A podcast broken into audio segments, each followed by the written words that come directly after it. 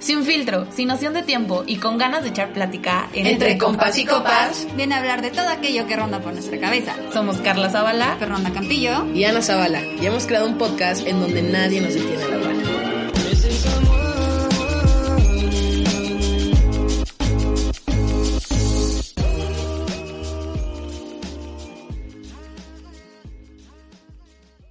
¿Qué onda amigos? Bienvenidos a un nuevo capítulo de Entre Compas y Copas. Oigan, yo sé, yo sé que les prometimos que iba a ser un mes diferente con invitados especiales, dinámicas. Ay, pero entre la escuela, el trabajo, que todo tiene que ser por Zoom, pues es difícil a veces coordinar, eh, coordinarnos entre nosotras y luego coordinar con invitados, pues se vuelve más complicado. Pero bueno, me animé a grabar sola. Yo, Fer, para los que no me conocen, me animé a grabar sola. y traigo un tema, la verdad es que padre, bonito y sobre todo educativo. Eh, tenemos el 8 de marzo a la vuelta de la esquina. Creo que es muy importante que ya se refuercen estos temas. Entonces, hoy quise invitar a Tania. Tania es psicóloga por la Universidad Iberoamericana y terapeuta en formación en la misma universidad. Se especializó en el trabajo con mujeres abordando una perspectiva feminista y crea Panorama hace dos años. Aquí quiero hacer un paréntesis. Por favor, vayan a Instagram, busquen Panorama, vean toda la información valiosa que tiene. Y bueno, ella busca eh, con, Panorama eh, brindar atención psicológica de calidad a mujeres que necesitan apoyo emocional. Wow. Tania, ¿cómo estás? Bienvenida entre compas y copas. Hola, Fer, muchas gracias por invitarme. No, gracias a ti por querer este, estar en este espacio. La verdad es un tema que me tiene muy emocionada, muy contenta. Y pues arranquemos, ¿no? Claro, claro que sí.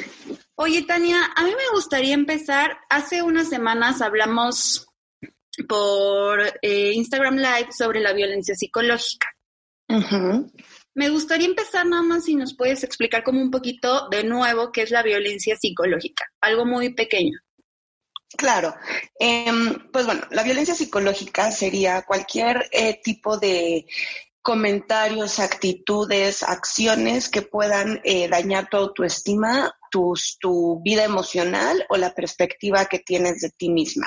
Entonces, eh, podemos hablar de insultos, a lo mejor ley del hielo, eh, palabras hirientes, manipulación, chantaje, cosas por el estilo. Todo eso podría ser considerado violencia psicológica.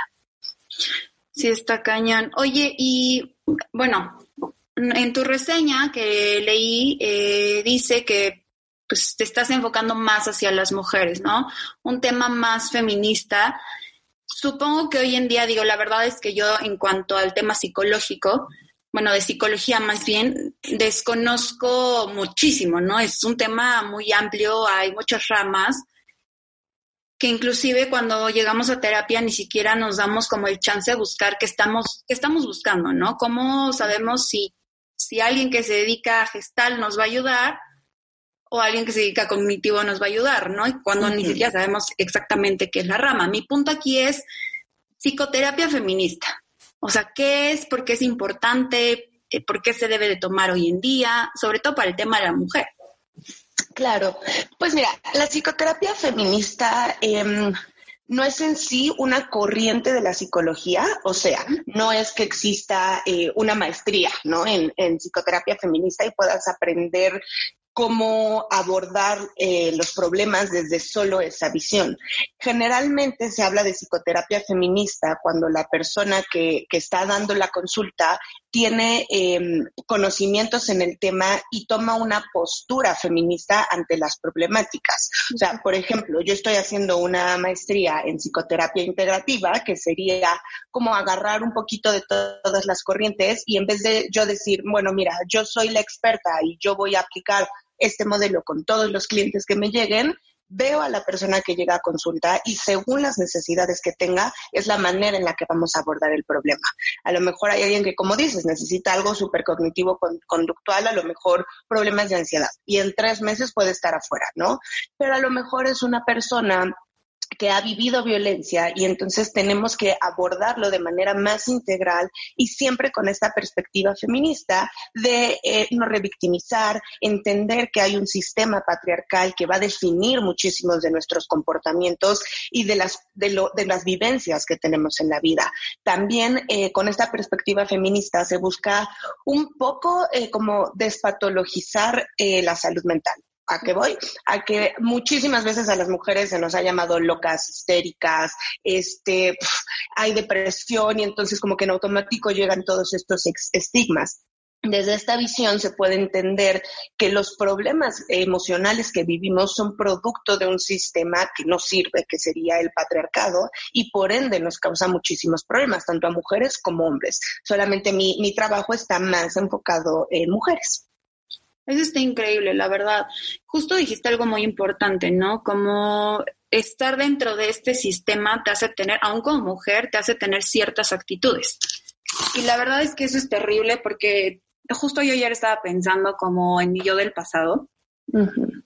Y mi conclusión fue como, ay, güey, guácala. O sea, neta decías las cosas porque de verdad concientizarte te ayuda muchísimo a darte cuenta los patrones malos que has seguido durante años y justo no es como que llegue la gente, sí pasa, pero en mi caso no fue como que llegaron y me dijeron, así tienes que pensar, así tienes que ser.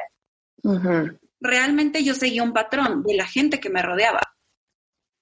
Y eso está cañón. La verdad está cañón porque en lo personal yo considero que mi yo del pasado llegó a tener violencia hacia la mujer, o sea, de mujer a mujer.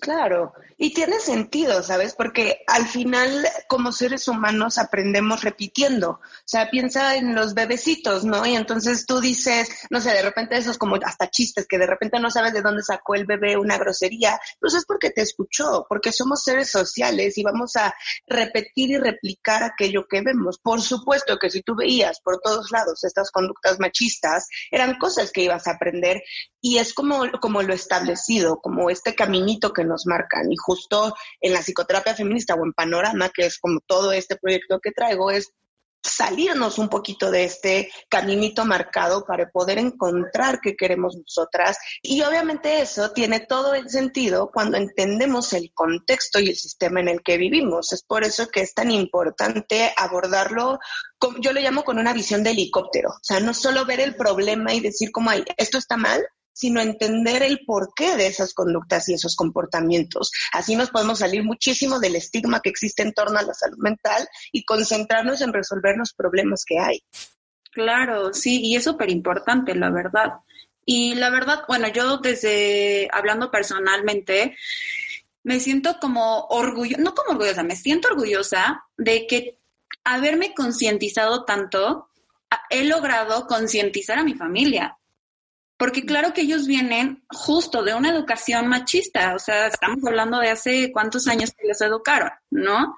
Y poderlo arrastrar hacia mi familia y que ellos hayan tenido estos cambios, para mí es un logro, porque para mí fue poner un granito de arena en la sociedad, porque yo sé que ellos el día de mañana no van a salir a la calle a seguir teniendo este tipo de actitudes, ¿no? Claro, y, de verdad que lo que dices es súper, súper importante, porque ahorita que empezamos a hablar de esto y de cómo se ve em, como la psicoterapia feminista, es justo de estos sistemas, ¿no? Obviamente aquí estamos, o sea, yo te hablaba como de sistemas enormes, que sería como el patriarcado, el capitalismo, este, la hegemonía, o sea, como, como los los círculos gigantes que nos rodean a todas las personas porque es la sociedad en la que estamos inmersas.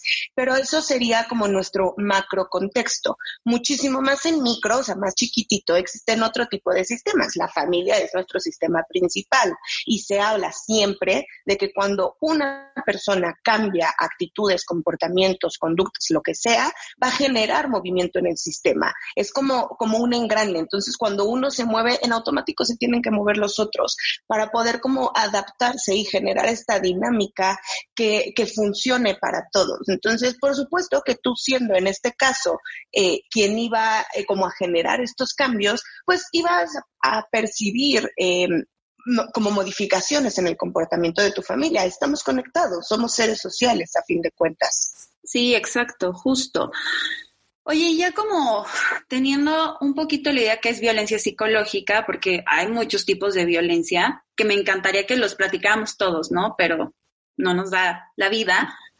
Eh, y como el tema de psicoterapia feminista, creo que me gustaría que nos compartieras, porque hay muchísima gente que no lo sabe, que tiene solo una idea de qué es violencia de género, que creen que únicamente o es la violaron o la golpearon o la agredieron este con verbalmente, ¿no? Cuando va muchísimo más allá de eso. Sí, claro, la, la violencia la, a mí no me gusta el término violencia de género, porque creo que para empezar son violencias. En el momento en el que lo pluralizamos es muchísimo más fácil entender que hay muchas maneras en las que se puede ver la violencia. Eh, también realmente sí cambia, o sea, yo te puedo dar una definición de violencia y no va a entrar a lo mejor otro tipo de violencia, ¿no? Hay como hay muchísimos eh, dilemas en cómo podemos definirla. La violencia psicológica, como ya hablamos, creo que puede ser una de las más comunes, sobre todo porque como no te agreden físicamente, es un poco más difícil identificarla o te das cuenta hasta que tu autoestima ya está en el suelo y pues te toca recuperarte, ¿no? Em, la violencia física sería cualquier agresión contra tu cuerpo que no sea sexual, o sea, golpes, cachetadas, empujones, jaloneos, cualquier cosa de ese estilo. Eh, violencia sexual sería cualquier tocamiento que tú no quieras en, como índole sexual, que sea que te manoseen, que te metan la mano, que te agarren, este, que te, o sea, que te, sí, todo, ¿no? Que te violen sería lo peor que podría pasar. Em, obviamente dentro de esta violencia también entra el feminicidio, que sería el la violencia máxima que puede vivir la mujer, que sería pues morir solamente por ser mujer. También podemos hablar de violencia económica, que sería todas esas veces que te, em, como que te cortan el dinero, como que te prohíben cosas, que te controlan por ahí. Violencia patrimonial también podría ser cualquiera, em, como acto que, que, vaya en contra de tu patrimonio, tus documentos, este, tu casa, si tienes casa, tu coche, híjole, o sea, lo que te puedas imaginar que sea tuyo, que te lo, que te lo limiten, que te lo quiten, que te lo escondan, eso también podría llamarse violencia patrimonial. Y bueno, también podría haber muchísimos tipos más, pero creo que esos son como, como los más grandes en donde podemos englobar la mayoría de las violencias que vivimos las mujeres. Y está cañón, la verdad. Ahorita que mencionaste los femicidios, eh, el fin de semana escuché justo a una mujer decir, es que ¿por qué sí existe el término para la mujer? ¿Por qué no para el hombre? Porque al hombre también lo matan por ser hombre. Te juro, fue como, no le voy a contestar porque mi yo, mi Fernanda interna ahorita está enojada y tengo que contestar con calma, ¿no? Pero fue como, no, o sea, creo que tienes que sentarte a leer el por qué existe el término. Claro, porque, a ver, a los hombres eh, en números los matan más. O sea, sí, eso es algo real, eso es algo cierto. El punto es que a los hombres los matan otros hombres y generalmente por temas de violencia o delincuencia y a las mujeres las matan los hombres por términos de violencia de pareja, porque, híjole, ya te querías ir de la casa y entonces el novio no quería y entonces te mató, porque eh, te querías salir de tu casa con tus hijos y no te lo iban a permitir, porque alguien te vio en la calle caminando, le gustaste y dijo, esta es mía y entonces te violaron y te mataron. Hay una gigante diferencia. Sí, no, la verdad lo primero que pensé fue como, a ver, o sea, no es como que llegue el hombre y diga, ay, eres mujer, te va a matar, o sea, no es su primer pensamiento tal cual. Hay una serie de sucesos antes que llegan a eso. O sea, no, no, de verdad a mí me impresionó mucho que dije, no, la verdad, tenemos que seguirnos educando porque está, está cañón que, que no se entienda el por qué, ¿no? Que realmente creen, y, justo, o sea, yo he escuchado burlas de, de la marcha y es como, es que hay un contexto, realmente lo hay. Hay un por qué se sale a marchar, hay un por qué estamos alzando la voz. Entonces creo que sí tenemos que seguirnos concientizando y tenemos que seguir aprendiendo porque es un tema súper profundo, es un tema muy delicado y es un tema muy importante para la sociedad. Definitivo. O sea, ahorita que decías, ¿no? Como que hay varios pasos antes de que alguien llegue al feminicidio. E, esos yo los yo considero los hijos sanos del patriarcado los que van como evolucionando en la violencia y cada vez se les va volviendo más fácil eh, violentar a una mujer, pues al grado de matarla, ¿no? Aunque también es cierto que pueden existir otro tipo de feminicidas que sí lleguen y digan, eres mujer, te quiero matar. Y obviamente ya hablamos de una psicopatología muchísimo más profunda y con otros temas, ¿no? Pero pero ambas son violencia hacia la mujer y ambas son constructo eh, de una sociedad patriarcal que nos ve como objetos a disposición de quien, de quien nos desee. Y entonces puede poner al hombre en una situación de poder y a la mujer en una situación de sumisión, solamente por existir. Es como cuando caminamos en la calle. El que chifla es un hombre, porque siente ese poder la que se hace chiquita, camina rápido o mejor ya no voltea para no meterse en ese tipo de situaciones, es una mujer. Entonces, estamos hablando ahí como de una dinámica de poder. No es que nos chiflen porque les gustamos y estamos bonitas, nos chiflan porque saben que pueden, porque saben que existe ese poder. O sea, es, es entender eso nos puede ayudar mucho como a visibilizar el problema eh, desde la raíz, o sea, entender el por qué existen estas dinámicas y cómo se han construido a lo largo del tiempo.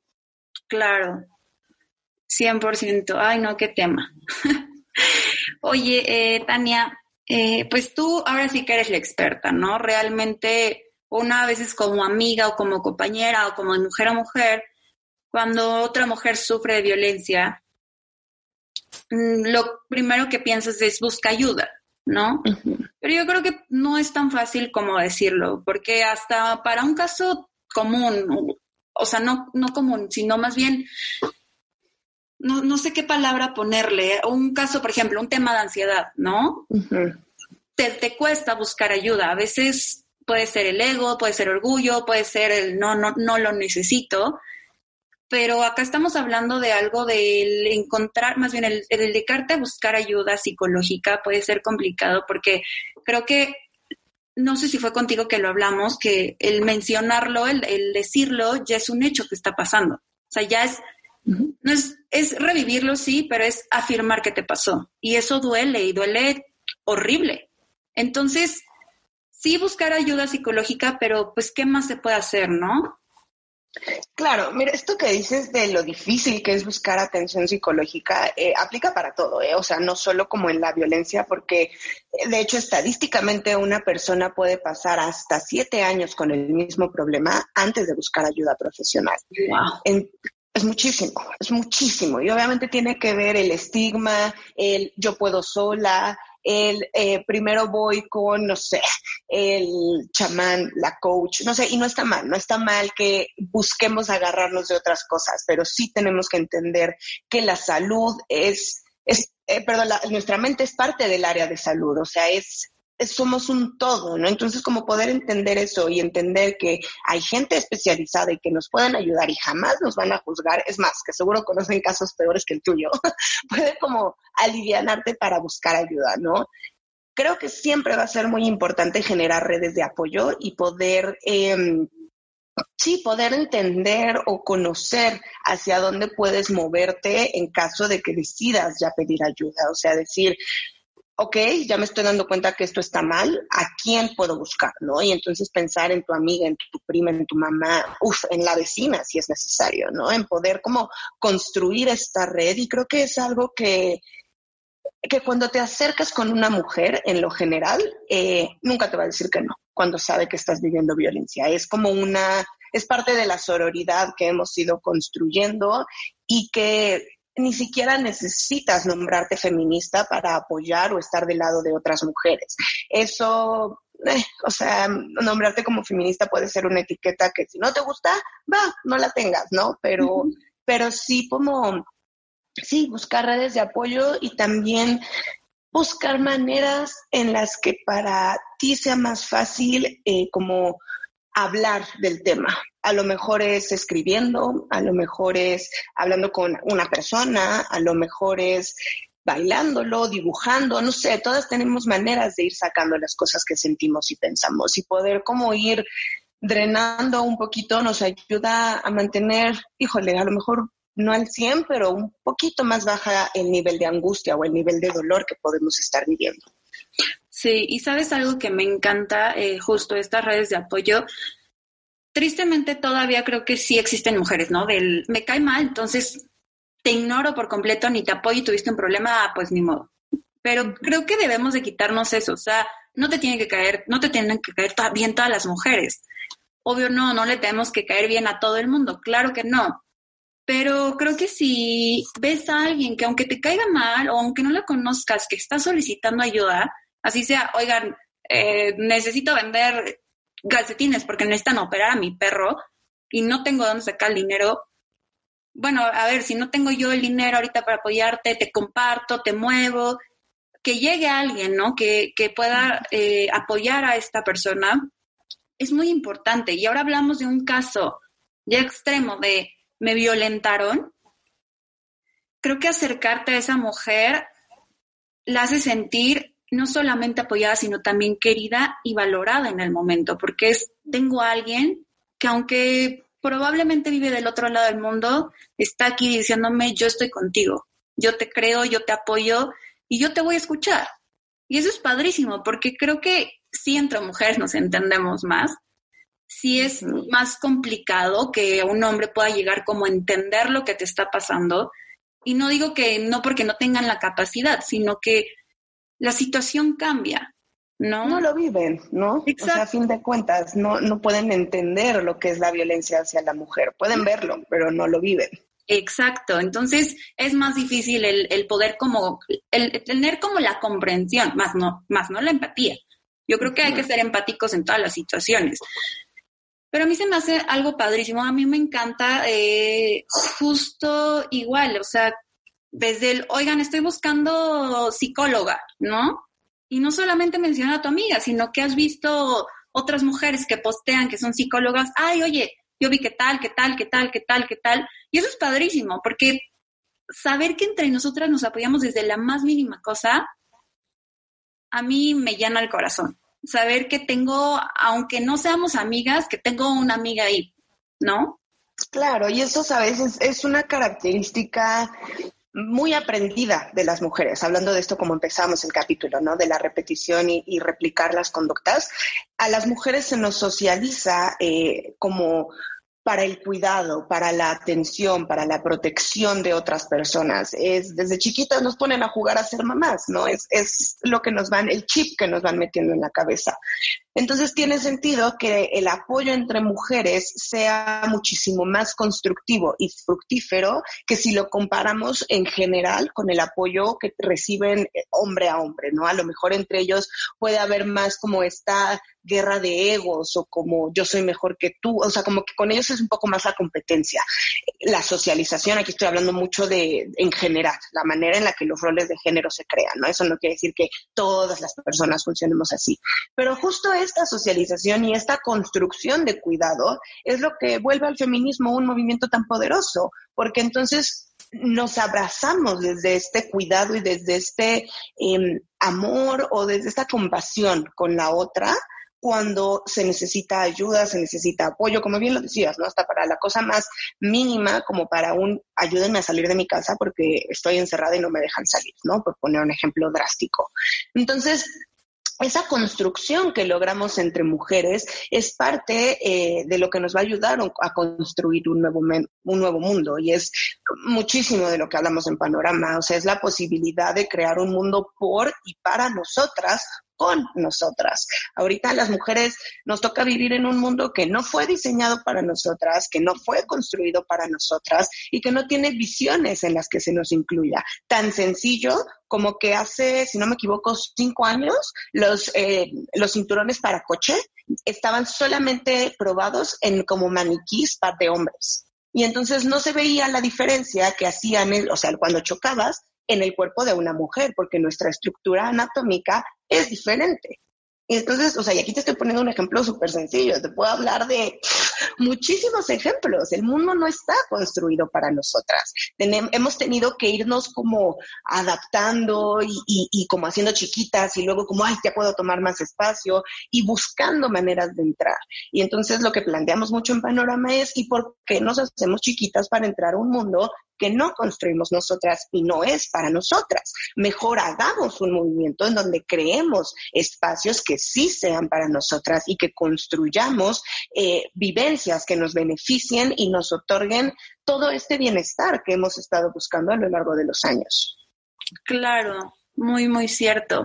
A mí, este, como para finalizar este punto que estamos tocando, me gustaría decir que creo que, y justo lo leí ayer o antier en Twitter, no me acuerdo, la frase de tenemos que dejar de decir que la peor enemiga de una mujer es otra mujer. Porque, y justo esta chava que lo tuiteó dijo, yo tengo amigas que son increíbles, me apoyan, son hermosas. Y ahora, saliéndonos de nuestro círculo social, ¿no? De nuestras amigas de toda la vida, todas estas mujeres que nos estamos apoyando. Entonces, sí, la, peor enemiga de una mujer no es otra mujer, para nada. Creo que sí tenemos que quitarnos un poquito esa, ese pensamiento. Claro, porque hasta es machista ese pensamiento, ¿no? O sea, es, es una manera de volver a echarnos la culpa a nosotras por vivir violencia, porque entonces en automático ya los hombres como que se salen de la ecuación y dicen, ay no, son más eh, pinches entre ustedes, ¿no? O sea, se tratan peor entre ustedes.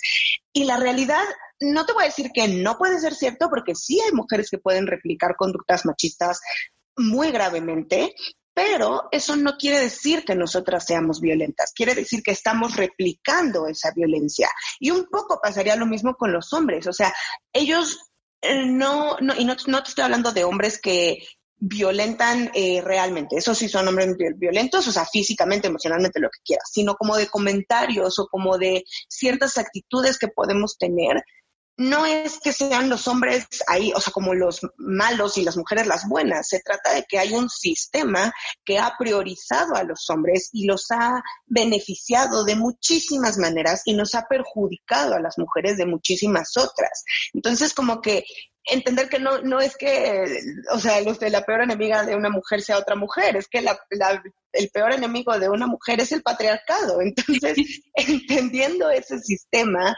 podemos empezar a construir nuevas realidades. 100%, 100%.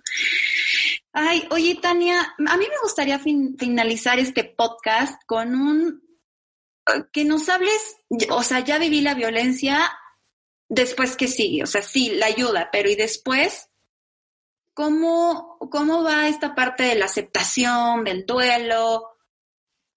Sí, mira, va a ser definitivo, ahorita que dices un duelo, va a tocar un duelo. Y es más, no uno, pueden tocar varios duelos, porque puede tocar el duelo de terminar la relación en la que estabas, por ejemplo, puede tocar el duelo de aceptar que viviste violencia, puede tocar el duelo de despedirte un poco de la mujer que eras en ese momento para construir una nueva identidad o con nuevas características que te beneficien más a ti. Y puede haber muchísimos otros duelos más pequeños en esa misma situación. Entonces sí va a ser doloroso porque estamos perdiendo mucho, estamos como despidiéndonos de situaciones conocidas, eh, aunque hayan sido violentas, es lo que conocíamos y a lo que estábamos acostumbradas, eso es una pérdida cuando pasa este momento del dolor, del enojo, em, de la frustración, a lo mejor hasta como de, del sentir que no tenías este poder que, muchas veces pensamos que perdemos, puede empezar a venir la reconstrucción. Y aquí es donde es yo sí considero justo esta parte eh, la más importante para buscar ayuda psicológica. A lo mejor el duelo te lo puedes un poco fletar tú solita y como con tus amigas, encontrar cosas que te gusten y disfrutes, pero es, es como un rompecabezas dificilísimo. De repente tienes muchos pedazos deshechos y no sabes cómo armarlos. Entonces, puedes armarlos tú, pero es muy posible, muy, muy posible que puedan quedar huecos, que puedan quedar cosas que no se trabajaron, conductas que no te diste cuenta eh, que eran violentas y entonces como que vuelvas a engancharte en ellas y vuelvas a caer en una relación violenta. Entonces llegar a terapia para reconstruir nuestra identidad eh, me parecería lo más importante. Esta parte de reconstrucción no solo se puede hacer en terapia, sí se puede hacer construyendo eh, nuevos círculos sociales, buscando actividades que te gusten, entrando a grupos de actividades que sean eh, importantes para ti, a lo mejor encontrando algo que te dé un propósito, ¿no? Encontrar lo que es importante para ti. Al final es lo mismo que se haría en terapia, ir investigando estas cosas, solamente que pues acompañada de una profesional. Es muy importante que entendamos que aunque hayamos sido violentadas de la manera más cruel y burda que puede existir en este mundo, es solo un capítulo en nuestra vida. Y cuando nosotras podemos salir de ahí, tenemos la capacidad de reconstruir y tenemos muchísima vida para adelante. El vivir violencia no te define, es simplemente un episodio que tocó vivir. Entonces, eh, creo que entender eso y ser compasivas con nosotras es de lo más importante para poder salir adelante. Ay, justo esto que acabas de decir, hasta lo voy a apuntar. Me encantó vivir. Si lo puedes repetir, Tania, me, me fascinó lo que dijiste. Ay, no me acuerdo. Ay, no. Bueno, yo, yo sí, lo voy a apuntar aquí, porque la verdad,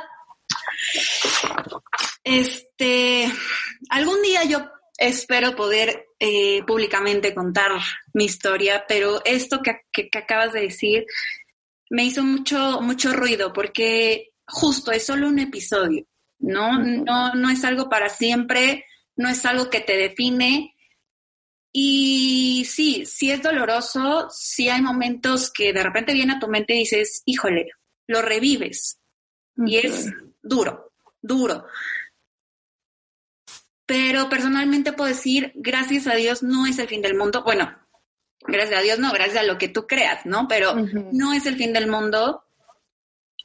Va a haber algo más y va a haber algo más increíble que te va a tocar y que te va a hacer una persona sumamente fuerte y sobre todo vas a ser determinante en el qué aceptas y qué no aceptas en tu vida. Exacto. Y esta parte que se me hace muy importante tocarla, el no sentirte culpable. Tú no eres culpable de nada, tú no eres culpable de haber estado ahí, tú no eres culpable de haberlo vivido, tú no eres culpable de nada. Entonces, dejamos también, hombres tienen que dejar de culpar a las mujeres porque, ah, fue porque eh, se vistió provocativa o porque hizo esto, porque hizo aquello, porque hizo el otro. Nosotras no hacemos nada. Nosotras solo simplemente queremos ser existimos, ¿no? Claro, o sea, queremos ser, queremos vivir, queremos tener esa felicidad y esa seguridad que ellos tienen. Y por eso luchamos por eso. Realmente el duelo justo es, es algo que duele. Eh, y tú lo mencionaste bien, no, no va a ser uno, pueden ser muchos, que van a ser momentáneos, que van a ser a lo mejor tomas este proceso de terapia y van a pasar tres años y vas a decir, estoy increíblemente bien y ¡pum! Un día despiertas y dices, ¿por qué me acordé? Si ya pasó, ¿no? Si ya fue. Así es el duelo. El duelo es momentáneo, viene de repente. Es duro, sí, es difícil, sí. Pero creo que también la idea es esta, que si, si tú te estás fortaleciendo, si tú estás haciendo todo lo posible por ti, por sanar esa herida, no permitas que el dolor, el enojo y lo que te pasó te vuelva a hundir. Claro, al final creo que es como siempre nos vamos a acordar, o sea, sería irreal pensar que después de cinco años ya no te vas a acordar de la violencia que viviste, ¿no? Y por eso digo, es un capítulo de nuestra vida, somos un libro, o sea, termina un capítulo y empieza el siguiente y no podría existir el siguiente sin el capítulo previo. Al final, eh, esto que dices, ¿no? De repente te despiertas y te acuerdas o algo pasa y te genera una sensación de miedo, es por supuesto una respuesta de nuestro sistema nervioso diciendo aquí hay peligro, ponte pilas, que puede ser que tengamos que pelear, huir o someternos para sobrevivir. Tiene todo el sentido del mundo, pero el poder como entender o, acomodar, creo que sería más, el poder acomodar que las vivencias que tenemos son solo eso, vivencias, es la manera más amable em, en la que podemos volver a conectar con nosotras y encontrar ese propósito que tenemos en la vida. Muchas veces cuando vivimos violencia se nos olvida y se nos nubla, nos sentimos chiquititas, que no podemos nada, que no somos capaces, que no tenemos fuerza y sí la tenemos, nada más hay que irla encontrando poco a poco y a su tiempo. El ser amables con nosotras mismas creo que sería el proceso más importante en, todo este, este duelo o esta, eh, este reconocimiento de las vivencias. Sí, totalmente. Ay, no. Esta última parte que tocamos me, encantó, me llegó eh, claro que uno revive, pero justo, ¿no? Sabes que tienes como todo este trabajo ya de atrás que, te sostiene, que al final del día dices, lo he trabajado y voy a seguir adelante, ¿no? Eh, Tania, gracias de nuevo. Eh, realmente es un gustazo platicar contigo, me encanta. Creo que hay mil cosas que podemos seguir, hable y hable y hable y hable. De verdad, muchas, muchas, muchas gracias a mi nombre y en nombre de todas estas mujeres que, necesitan esto, escuchar esto. Muchísimas gracias a ti por invitarme, Fer. Yo feliz de, de platicar y de poder como aterrizar un poquito más todas estas vivencias que me atrevo a decir que todas hemos vivido en mayor o menor medida em, y poder como construir una conversación en torno a esto no desde la fragilidad, sino desde lo que vamos a hacer después de que vivamos violencia. Muchísimas gracias por invitarme. No, gracias a ti, gracias a todas por habernos escuchado. Eh, pueden encontrar a, Tania en Instagram como Panorama, ¿no? Estás Panorama. Es arroba otro, bueno, arroba otro punto panorama. Eh, estamos en Facebook también como Panorama México y nuestra página es www.panorama.org.mx la verdad yo sí las invito a seguirla, tiene información súper valiosa y está hermosa toda la información que sube, porque aparte se ve la dedicación que le pones porque se ve que te gusta. Felicidades, Tania, y de nuevo gracias. Muchísimas gracias, Fer.